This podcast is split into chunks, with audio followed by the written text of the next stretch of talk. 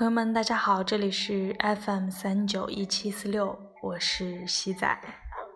Home from your house, fireworks underneath my skin. 距离六月末录的这种类似于月总结的聊天节目，又已经过去有快三个月了。对，中间呢，七月份的时候，因为过生日，就给自己录了一个类似于七首歌的唱歌生日专辑。后面呢，八月份也匆匆忙忙的过去了，然后录了几首这种睡之前可以听的诗歌 ASMR 类的这样的节目。对，其实我最近有在考虑说要不要嗯停更自己在荔枝 FM 的节目，因为现在用。这个电台用这个 app 用的是越来越少了，包括身边的人也是。然后呢，也有其他的朋友会推荐一些这种后来居上新崛起的一些就是类似的电台 app，但是就可能还是因为舍不得吧，毕竟已经有。一百多期，一百五六十期的一个过去的这么一个节目的数量在这儿，包括这么些年陆陆续续 积累起来的一千多个粉丝。其实这个粉丝数这两年几乎变化不大，一个、两个、三个的新增。对于我来说，一个是我知道可能很多人也没有在用荔枝 FM，如果不是我在这儿录节目，其实我也不怎么用。所以说，这里面绝大多数可能有百分之九十的样子，都可能是大家曾经关注，后来卸载，然后就定格在这儿的一个数据。但是就是就是陆陆续续的，还是会有朋友在听了节目以后去私信或者去留言去评论。就是每一次看到那样的评论说，呃，之前已经反复卸载这个 FM，这里卸卸载这个 app，但是就是又会重新下下来听，就是因为你的节目或者是类似于这样的，包括说可能一直听了好多年，怎么怎么样的这样的留言的时候，就是你就会觉得很温暖，觉得很温暖，很慰藉，然后有一种力量支撑吧。就会觉得，虽然是自己的一个记录平台，但其实确实是有人在听这些东西，而且对于你在经受的这些困惑，他们也一样的感同身受。偶尔可能这些对于他们来说是一个这种消磨时间，或者是一个比较怀旧的一个陪伴方式吧。啊，但是。就我那天想着说翻一下以前做的节目，然后去看了一下，特别早，二零一四年还是一三年初开始做节目的早期的一些数据的时候，就非常的难过，因为我发现大概有将近四五十期的节目，就特别好像是在二零一五年以前的，几乎都，嗯。丢失了，怎么说这个词儿呢？就是所有的之前的节目，不管我之前是录了四五十分钟也好，或者是十几分钟也好，他们现在通通都变成了一个二十秒的官方的一个正在审核状态的声音，就是。看到那些数据，就是节目名字还在，或者是一些东西还在，但是你想去听的时候，他们现在都变成了一个二十秒的时候，而且还不是我的声音的时候，说实话，心里是很难受的。就是我我我我会很怀疑这个审核，因为它是审核的很早之前的节目，就是那四五十期都是二零一五年之前的，那。为什么后面的节目没有遭受审核，而之前的节目都在审核中，而这个审核中一直没有变动？我非常怀疑，可能是是不是服务器或者是这个平台的一些什么样的原因导致过去的部分数据都丢失了，所以他才会可能在修复中可能修复不了，然后给了一个这个二十秒的官方的正在审核的一个东西。这对于我来说的话，是一个嗯，怎么说呢，是一件挺挺难受的一个状态，一个损失吧。因为最开始其实录这个节目的初衷也好，包括过去的那些节目，站在现在的意义对我来讲，其实它都是一种对过去的记录。对我用我的声音，然后包括当时有去和一些好的朋友一起去这样对聊对谈的节目形式，去记录和保留了一些过去的一些回忆和事件吧。结果现在他们全都。丢失，所以看到这一点还是挺伤心的。然后就在想，会不会这个平台最后做着做着就没有了？这就让我想起了，其实我是从大学大一开始就开始用一个呃写日记的网站，叫胶囊胶囊日记。然后，可能有的人是听说过或者知道，也在用。从我大一开始用，当时是他创建，可能才一两年、两三年的样子吧。就是当时用的人数不是很多，而且大家在上面写日记都是非常诚诚恳恳的，真的在当日记一样的去写。然后在那上面，我们就也是互相关注，认识了很多我们叫“囊友”。然后大家当时的互动也好，包括对彼此的一些生活状态、心路历程，是一个非常了解的一个过程。然后我就在上面，从我大学大一开始一直写，写到我毕业，写到我出社会工作，写到前两年，一直写到现在，我还在用。然后也是前几年呢，他就推出了一个，呃，从终于从网站变成了一个就是 App，出了一个，不管是安卓还是。苹果都可以用的一个这个 A P P 嘛，然后更便捷、更方便，包括它现在也一直在做一些更新。你会觉得这个工具对于你来说更好用了，但是上面的人就慢慢走丢了，就是它没有那么怀旧或者怎么样了，因为。大家持续的用它，我觉得有很大一部分原因是除了写日记之外，是因为在上面，就是就是大家通过这样一个平台去认识了一些陌生人，而我们跟这些素未谋面的陌生人却就建立了一些精神上的沟通，或者说心理上的联系，包括当时其实有好些关注很久的囊友。互相也会线下面基，就比如说当时我认识 Papi 是这样认识的，包括我现在微信上加了一两个人，都是通过这个认识的。那后来大家可能因为很多原因，过程中就会重生，因为，呃，也许是被熟人发现了自己的这个日记账号，不想被公开一些信息或者怎么样，还有一些其他的原因吧，就有重生过。然后重生以后呢，之前关注的人就没有了，就一切都从头开始了。然后在这个过程中，大家慢慢慢慢就走丢了，走失了，这样对。但是等到现在再上去用这个 app 的时候，我们再在上面写日记的时候，会发现现在它更像一个朋友圈的形式，并不像以前的那种日记圈。因为很多人就真的是经常在上面去发一些心理状态，然后去发照片，然后去晒一些什么东西，或者说就是抱着一个想要跟谁沟通，或者是发一些广告什么的，就非常的不单纯或者说不纯粹了。然后真正的像以前那样去认真的写日记，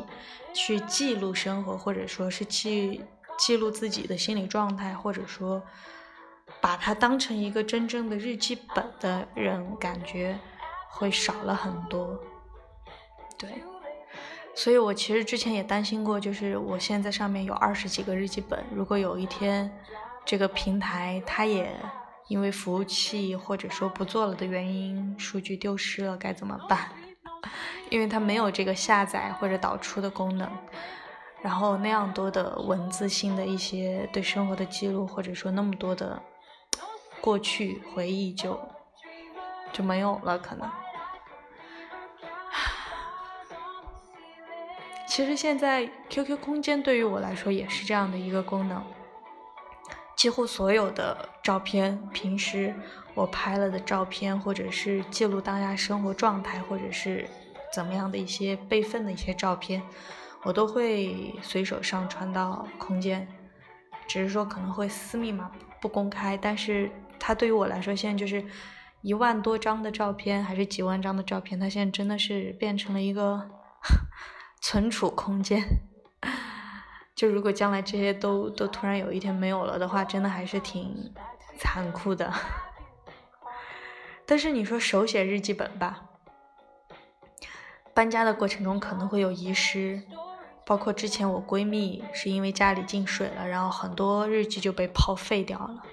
所以说真的不知道要怎么样去保存这些东西。当然，你说真的，等到有一天或者等到老了的时候，我真的会一张张一页页的翻过去去回忆去看吗？也不见得，除非到时候我是一个，嗯，退休金足够，然后每天就在寻找生活意义、找事儿做的老太太，不然的话，可能也许没有那么多时间去去用这样的方式回忆呢。对吧？所以说，嗯，好像每天都在这样的担忧和焦虑，好像都挺没意义、挺无用的。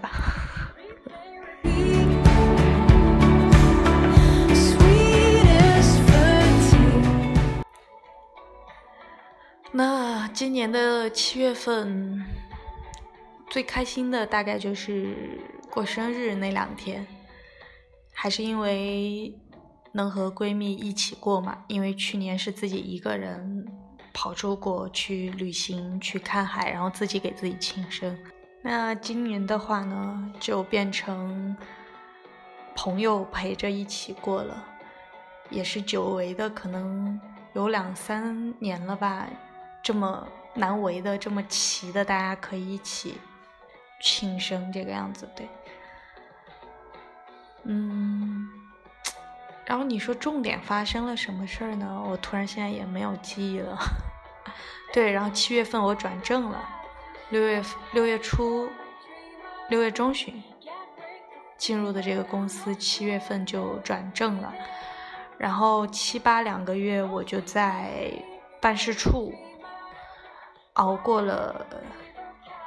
最热的一年的夏天，就是。已经有几年了嘛，没有这样这么被热过。之前的工作环境，因为可能还是一直都在空调房里面，然后今年夏天在办事处，几乎是一个人天天守在那里做一些这种呃琐碎琐杂的事情。好不容易熬过头了吧，然后八月末九月初又被调回了公司。然后派了一个新的同事去接接替我去了办事处那边，啊，当时内心其实是很难过的，因为觉得好不容易开创了一片天地，然后陆陆续续的把那个地方装修啊，或者是墙壁的一些什么规章制度挂画，然后包括消防这些东西全部，当我去建立好了以后。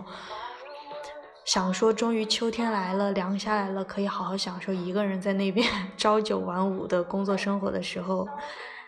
一个新人就那样接替了我过去享福，然后我又回到公司这边，又开始了八点到晚六点半的一个，唉，作息状态。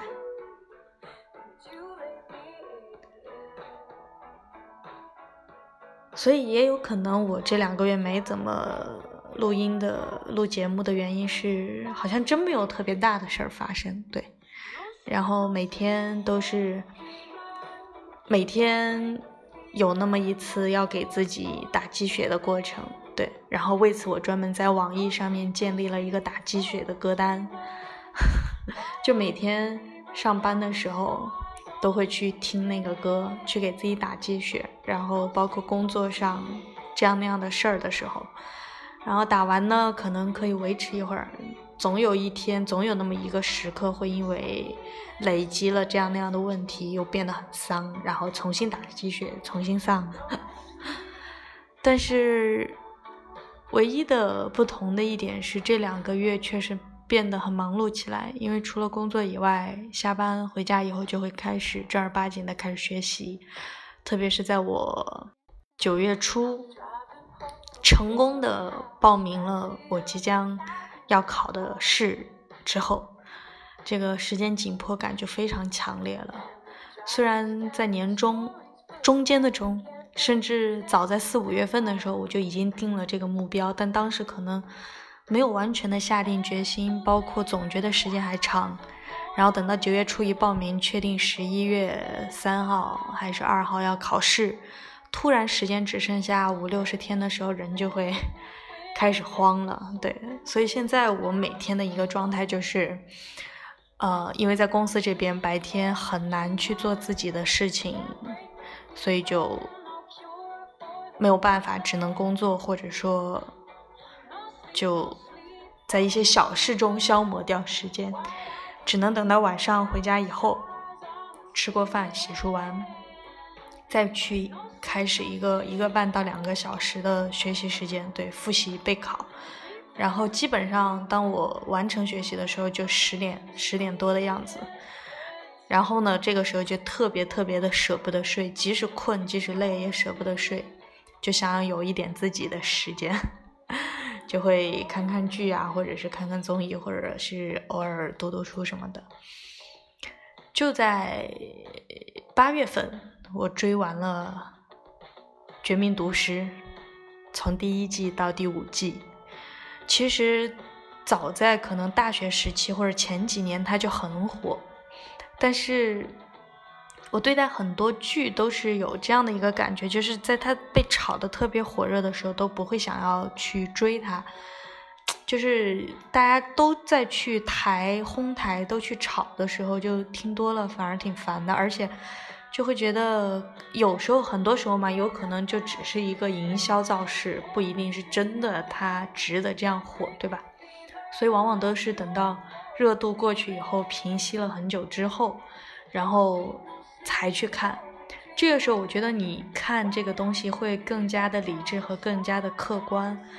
就因为你不处不处在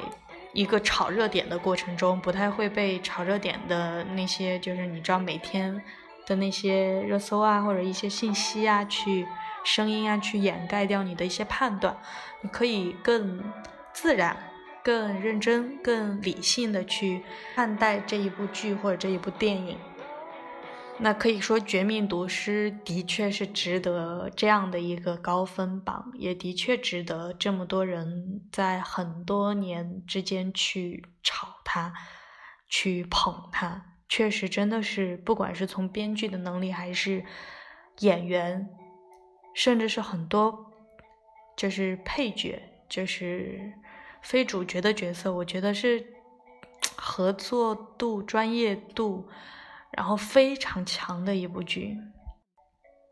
所以说，完全很难得在就是这么多的剧之后，可以静下心来，非常沉浸式的去享受、去看一部剧。然后看完了以后，这两天就又剧荒了。可能就是你有时候真的是经不起对比。你看过特别好的剧以后呢，再去看这种浮于表面，比如说剧情不过关，或者是演员只有一两个演员在那儿撑着，其他的演员都是就是让你很跳戏的这些完全不及格的一些剧的话，就完全没有兴趣去看，就觉得你吃了好东西。看了那么好的东西以后，这个时候真的其他的这种不及格哈，我是说不及格，也不是说其他所有剧，就是完全不及格、不用心的这种剧，你就觉得是在浪费自己的时间，完全就看不进去了。对，所以说就可能本来打算不看了，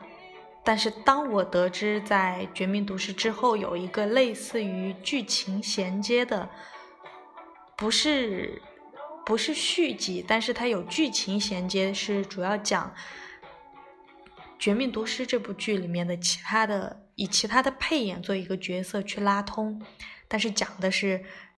这个故事线之前的一些历史背景的时候。我就开始有点想看了，特别是里面还有一个我在《绝命毒师》里面非常喜欢的，可以排进喜欢前三名演员之一的那个 Mike 老爷子，对，就是里面的那个保镖，然后以前是当警察的那个老爷子。我觉得他从演员本身来说，还是这个角色本身来说，都非常具有人格魅力，就真的挺想要去看的。所以最近就是。晚上可能十点多学习完了以后，有那么半个多小时、一个小时的时间，就看个一集啊，怎么样的？还是作为自己的一个放松形式吧。感觉之前上一次这样干，好像是大学复习期末考试的时候，白天去图书馆复习，然后晚上回宿舍奖励自己看两集《吸血鬼日记》，有点那样的状态，对。总体来说，近期是比较充实的。当然，这中间也会夹杂着很多琐碎的一些烦恼的事儿，但是差不多日子就这样，还是算一个正向的在走吧，在发展。那其实除了这个声音记录之外，七八月两个月我是有拍这种简短的 vlog，就是可能有时候在某些情节下。很想要去记录那个瞬间，或者说记录当时的心情的时候，我可能会掏出手机，然后拍一个大概几秒、十来秒的一个视频，然后到月末的时候把它们剪在一起，就成了一个月的月总结式的 vlog。所以说的确记录的手段很发达，然后只是说可以记录的事儿可能越来越少了。包括记录了以后，值得再去回看的东西也越来越少了，甚至于这些回看的形式，这些记录的形式，会不会长久的被保存下来，在二十年、三十年之后还存在，还能再去回忆，也是一个非常不确定、不稳定的因素。嗯，那这就是。七月、八月甚至九月份的总结了。十月国庆节不出意外的话，公司还是会放的。但是现在要不要去哪玩什么的还没有打算。嗯，就这样吧。然后祝自己十月份也能够沉下心来，好好学习，好好复习，好好备考，争取在十一月份取得一个好成绩。最后还是一首歌来结尾。The Woods，拜拜。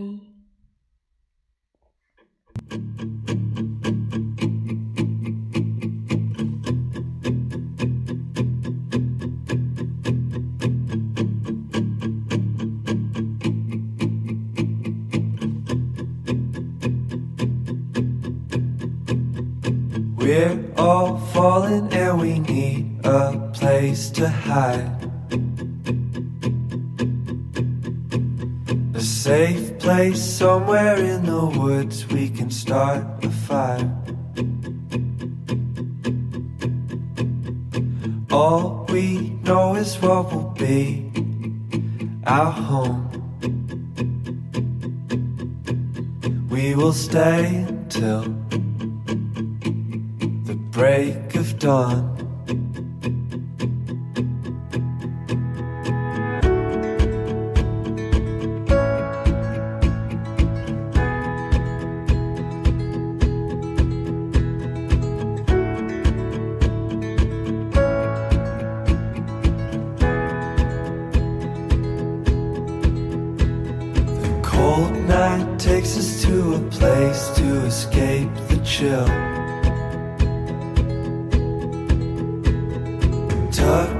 Somewhere in the woods on a hill. Wake up feeling the cold in between our toes. Is there a way back? Nobody knows. And we leave it behind. Can't you see? We need some time. And we all sit around the fire. We feel a little warmer now. And we all sit around the fire.